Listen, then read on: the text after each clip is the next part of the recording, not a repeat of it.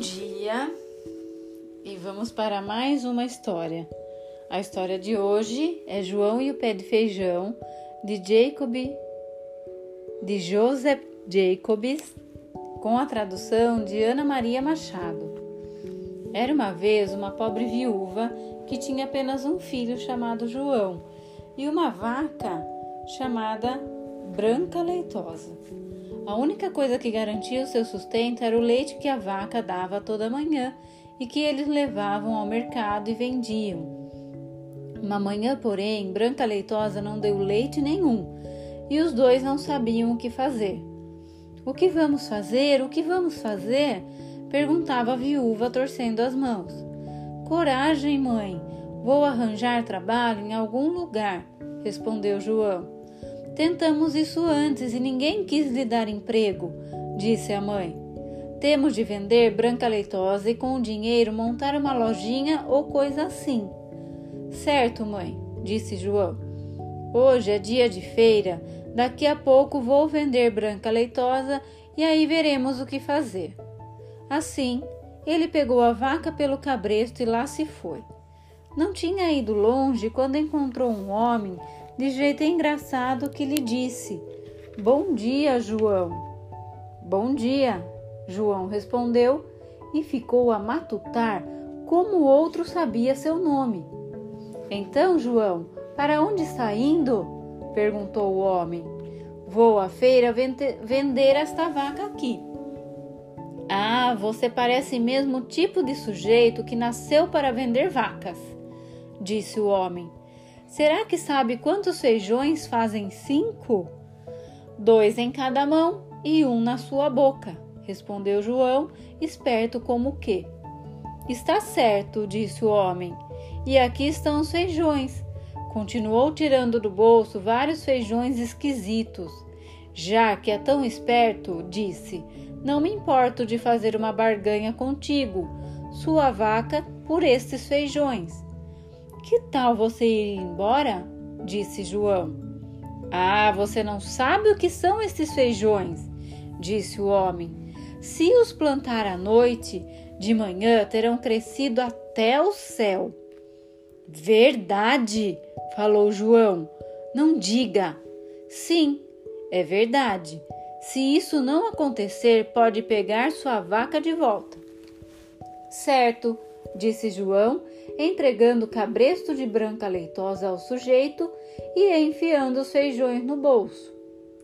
Lá se foi João de volta para casa e, como não tinha ido muito longe, o sol ainda não morrera quando chegou à sua porta. Já de volta, João? perguntou a mãe. Vejo que não vem com branca leitosa, sinal de que a vendeu. Quanto conseguiu por ela? Nunca adivinhará, mãe, disse João. Não diga isso, filho, meu bom menino. Cinco libras, dez, quinze. Não, não pode ter conseguido vinte. Eu disse que a senhora não conseguiria adivinhar. O que me diz desses feijões? São mágicos. Plante-os à noite e. Que? disse a mãe de João. Será que você foi tão tolo, tão bobalhão e idiota, a ponto de entregar minha branca leitosa, a melhor vaca leiteira da paróquia, e além disso, carne da melhor qualidade, em troca de um punhado de reles feijões? Tome, tome, tome! E quanto aos seus preciosos feijões aqui, vou jogá-los pela janela. Agora, já para a cama. Por esta noite não tornar, não tomará nenhuma sopa, não engolirá nenhuma migalha. Assim, João subiu a escada até seu quartinho no sótão, triste e sentida, claro, tanto por causa da mãe quanto por causa do jantar. Finalmente caiu no sono. Quando acordou, o quarto parecia muito engraçado. O sol batia em parte dele, mas todo o resto estava bastante escuro e sombrio. João pulou da cama vestiu-se e foi à janela. E o que você pensa que ele viu? Ora, os feijões que sua mãe jogara no jardim pela janela tinham brotado num grande pé de feijão, que subia, subia, subia até chegar ao céu. No fim das contas, o homem tinha falado a verdade. Como o pé de feijão crescera quase rente à sua janela, João só precisou abri-la e saltar na planta, que crescia como uma grande escada. Assim, João subiu e subiu e subiu e subiu e subiu e subiu, até que por fim alcançou o céu. Ao chegar lá, encontrou uma estrada larga e longa que seguia reta como uma seta. Pôs-se a andar pela estrada e andou, andou, andou, até chegar a uma casa alta, grande e maciça. E na soleira estava uma mulher, alta, grande e maciça. Bom dia, senhora, disse João com muita polidez. Poderia ter a bondade de me servir um café da manhã? Pois ele não pudera comer nada na noite anterior, como você sabe, estava faminto como um caçador. É café da manhã o que você quer, é? Disse a mulher alta, grande e maciça. É café da manhã que você vai virar se não cair fora daqui. Meu homem é um ogro e não há nada que ele aprecie mais do que meninos grelhados com torrada. Trate de chispar daqui, porque ele não demora. Oh, por favor, senhora, dê-me alguma coisa para comer. Não como nada desde ontem de manhã. Verdade verdadeira, senhora, disse João. Tanto faz ser grelhado quanto morrer de fome. Bem, no fim, a mulher do ogro não era assim tão má. Levou João até a cozinha e lhe deu um naco de pão e queijo e um jarro de leite. Mas João ainda não estava nem na metade da refeição quando tompe, tompe, tompe.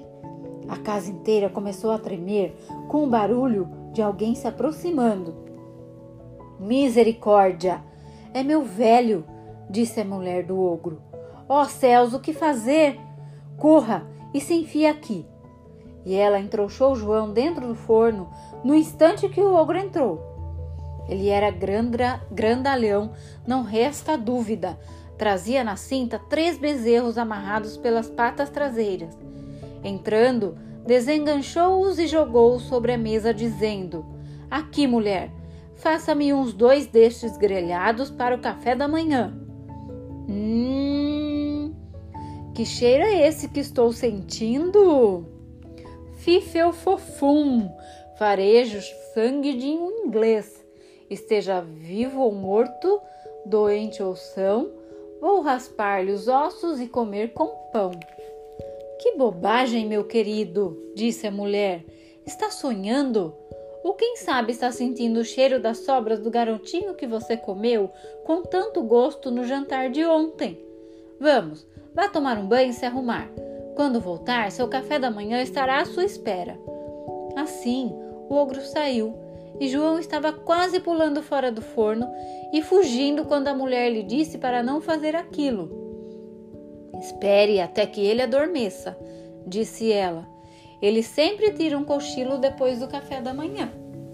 Bem, o ogro tomeu, tomou seu café da manhã e em seguida foi até um grande baú e de lá tirou um par de sacos de ouro. Depois sentou-se e ficou contando, até que finalmente começou a cabecear e a roncar, fazendo a casa toda tremer outra vez.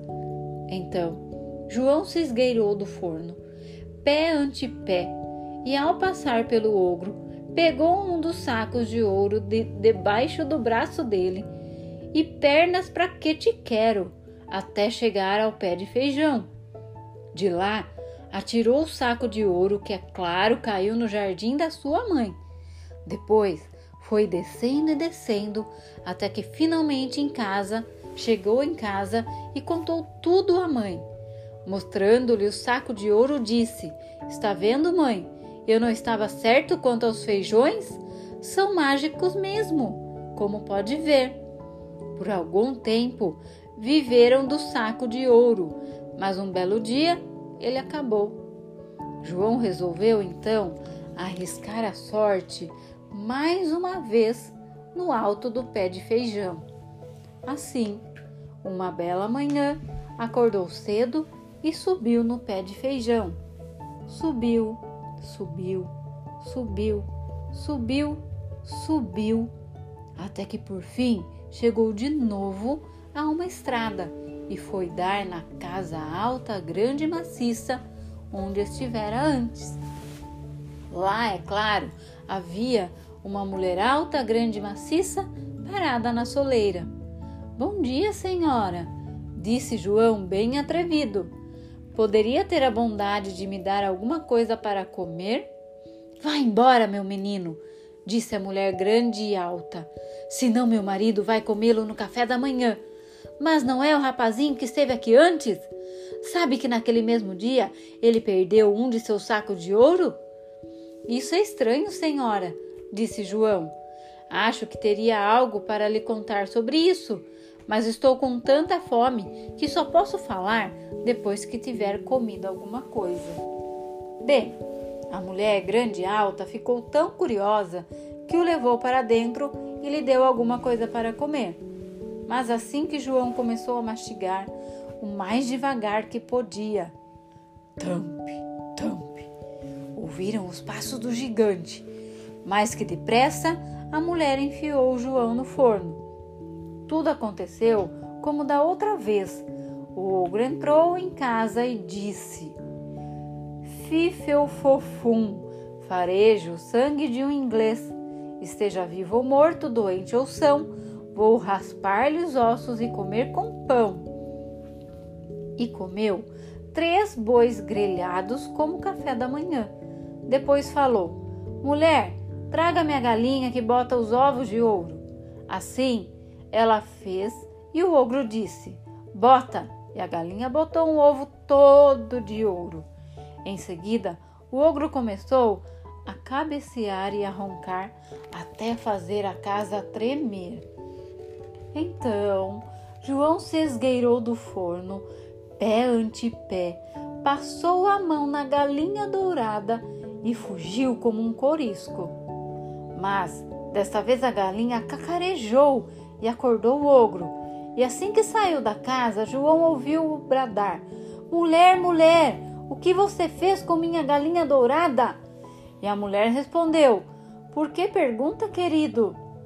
Mas isso foi tudo o que João escutou, porque mais que depressa ele correu até o pé de feijão e desceu num átimo.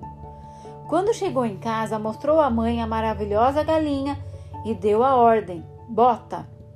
Mas João não ficou satisfeito e não demorou muito, decidiu arriscar a sorte mais uma vez lá no topo do pé de feijão.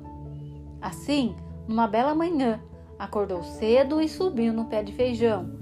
E subiu, subiu, subiu, subiu, até que chegou no alto.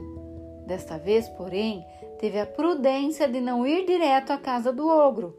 Ao se aproximar, esperou atrás de um arbusto até ver a mulher do ogro sair com um balde para apanhar água. Então entrou sorrateiramente na casa e se meteu no caldeirão de ferver roupa. Não fazia muito tempo que estava lá quando ouviu tampe, tampe, tampe, como antes, e o ogro entrou com a mulher.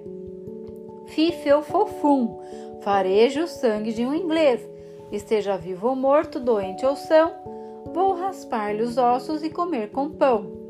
E exclamou: Sinto o cheiro dele, mulher, sinto o cheiro dele. Sente mesmo, meu bem, respondeu a mulher do ogro. Neste caso, se é o patifezinho que roubou seu ouro e a galinha que botava ovos de ouro, com certeza se meteu no forno. E os dois correram até o forno. Mas João, por sorte, não estava lá.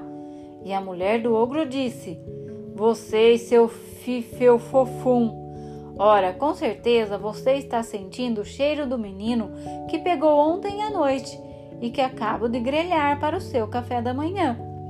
Como eu sou esquecida e você é desatento, para não sabermos distinguir entre vivo e morto depois de tantos anos.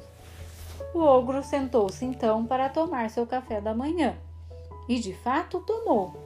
Mas Vez por outra murmurava: Eu poderia jurar. E levantava e vasculhava a despensa, os armários, tudo.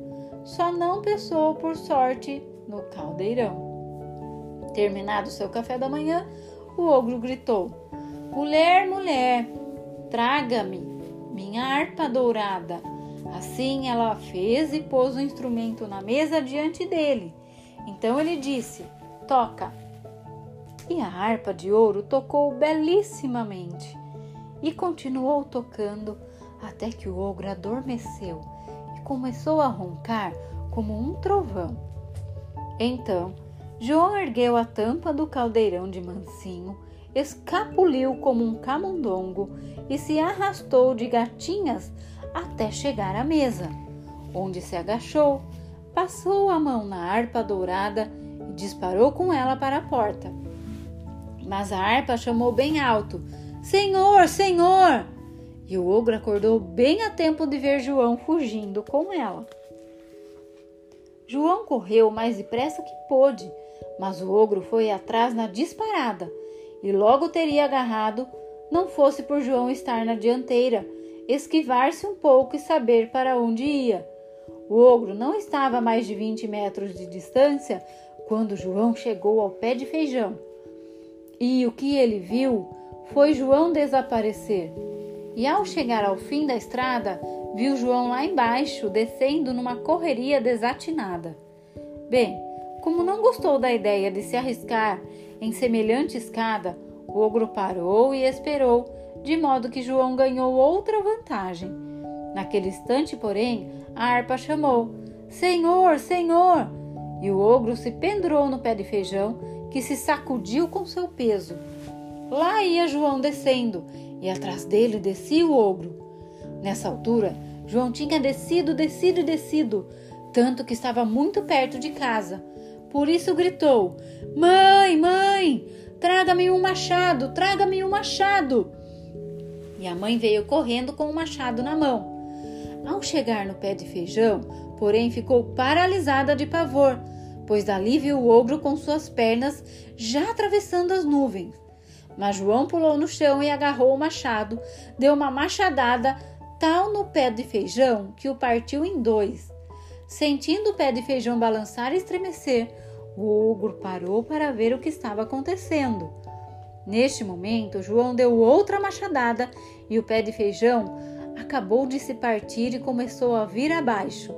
Então, o ogro despencou e quebrou a cabeça enquanto o pé de feijão desmoronava. João mostrou à mãe a harpa dourada, e assim exibindo a harpa e vendendo os ovos de ouro, ele e sua mãe ficaram muito ricos, tanto que ele se casou com uma magnífica princesa, e todos viveram felizes para sempre.